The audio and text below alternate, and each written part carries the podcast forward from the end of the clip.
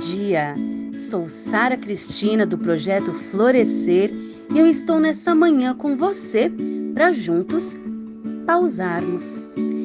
Acorda, toma banho, escova os dentes, põe a roupa, toma café, pega o ônibus, pega o carro, pega o trânsito, leva o filho, senta na mesa, abre os e-mails, toma café, volta para a mesa, vai para o almoço, volta do almoço, abre os e-mails, entra em reunião, pega o carro, pega o trânsito, pega ônibus, chega em casa, toma banho, vê o Face, vê o Insta, janta, olha as crianças, põe para dormir, assiste TV, dorme, acorda, toma banho. Isso é vida. Isso é desgastante. Cada dia que passa, corremos mais e mais, exigindo muito do nosso corpo e da nossa mente. Estamos cansados, calvos, ansiosos e menos seletivos. A minha vida daria um livro. Quem sabe um dia eu te conte. Mas hoje posso dizer que tudo que aconteceu comigo me fez chegar até aqui de uma forma mais apreciativa Passei a observar mais e falar menos. E olha que eu falo, hein? Eu perdi a fala e a memória alguns anos atrás. E para uma boa comunicadora e pessoa agitada que eu sou, eu tive algumas opções para continuar a seguir.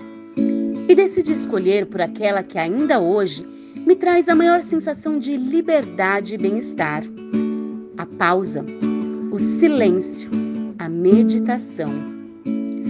O ano tem 365 dias. Desses 365, geralmente escolhemos 30 para pausar ou desacelerar. Mas será que nesses 30 dias nós realmente conseguimos fazê-lo? Quantos de nós retornamos das férias dizendo: não dava para ter só mais alguns dias? Ou tirei férias, mas parece que eu continuo cansada. Será que paramos? Ou fingimos parar?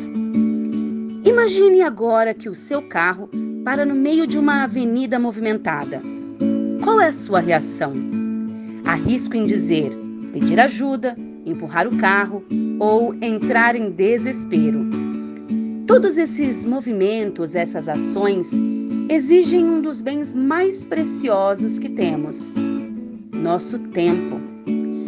Agora imagine que você é o carro e está em uma avenida movimentada e você simplesmente para. O que você, como carro, irá ver agora que antes não tinha tempo de visualizar? O que te chama a atenção? Quais são os detalhes dessa avenida?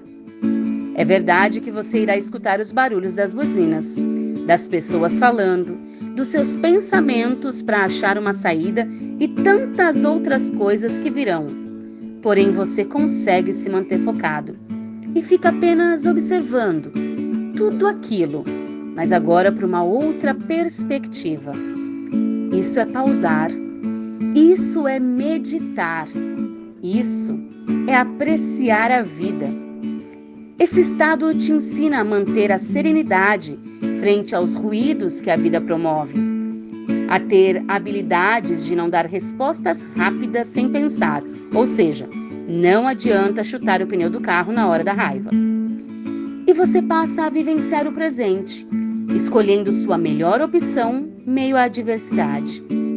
Aí você me diz: ok, eu entendi os benefícios, mas como começar?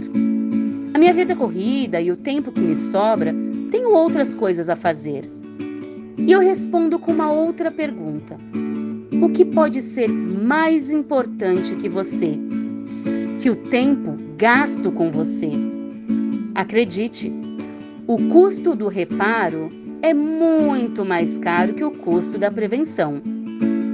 Nós somos os gerenciadores das nossas vidas e cabe a nós inserir em nossa programação diária aqueles minutinhos para uma pausa. Seja bebendo um bom vinho, apreciando o seu sabor, tomando um chá quentinho, de noite olhando as estrelas, de dia se acalentando com o sol, sentindo o cheiro da grama, colocando os pés na terra, de olhos fechados, abertos, não importa. O importante é parar, apreciar e agradecer. Presenteie-se com esse tempo e vislumbre as infinitas possibilidades que existem no mundo lá fora e no seu mundo aí dentro. seja sábio, saboreie a vida. E eu termino com uma frase que eu gosto muito do professor John Cabazin. Ele diz: Você tem apenas momentos para viver. Que você tenha uma manhã linda e um dia feliz. Muito, muito obrigada.